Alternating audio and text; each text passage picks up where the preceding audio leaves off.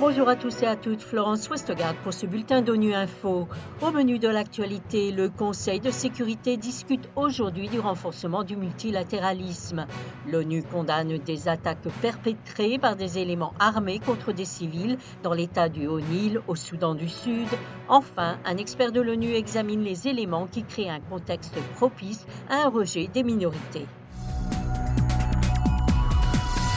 Le Conseil de sécurité a organisé ce mercredi un débat sur le multilatéralisme. S'adressant à ses 15 membres, le secrétaire général de l'ONU, Antonio Guterres, a indiqué que le renforcement du multilatéralisme pour faire face aux défis mondiaux est sa priorité absolue depuis qu'il a pris ses fonctions.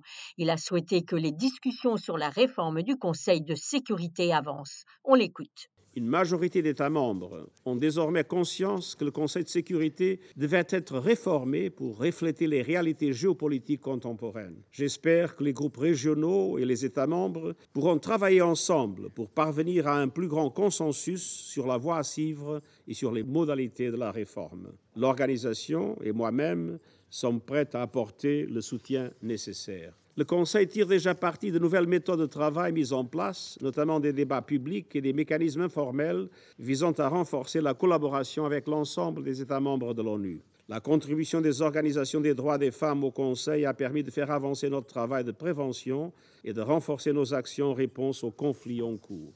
Des consultations ouvertes à un plus large éventail de parties prenantes, notamment aux organisations des droits des femmes et aux personnes touchées par les conflits, les déplacements et les atteintes aux droits humains, ne peuvent qu'être bénéfiques aux travaux, à l'influence et à la crédibilité du Conseil. Je note également les appels des États membres à la revitalisation des travaux de l'Assemblée générale et au renforcement du Conseil économique et social dans le cadre d'un multilatéralisme réformé. Le chef des droits de l'homme de l'ONU, Volker Turk, s'est dit mercredi consterné par les attaques perpétrées par des éléments armés contre des civils dans l'état du Haut-Nil, au Soudan du Sud. Au moins 166 civils ont été tués et 237 blessés au cours des quatre derniers mois. Ces meurtres constituent de graves violations et abus des droits humains et doivent cesser, explique une porte-parole du Haut Commissariat des Nations Unies aux droits de l'homme, Liz Throssell.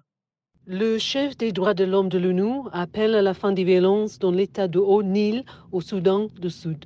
L'autre commissaire, Volker Turk, s'est dit consterné par les attaques perpétrées par des éléments armés contre des civils et a exhorté les autorités et les dirigeants communautaires à agir de toute urgence pour mettre fin à l'effusion de sang.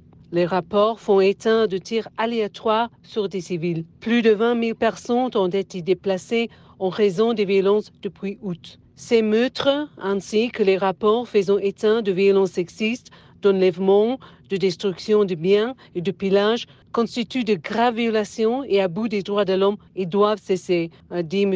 Turk, qui appelle à une enquête approfondie et impartiale sur ces violences. Partout dans le monde, les minorités sont victimes de nombreuses discriminations et leurs droits humains sont régulièrement violés. La montée de l'instabilité et du nationalisme à travers le monde crée un contexte propice à un rejet des minorités, comme l'explique le rapporteur spécial des Nations Unies sur les questions relatives aux minorités, Fernand de Varenne.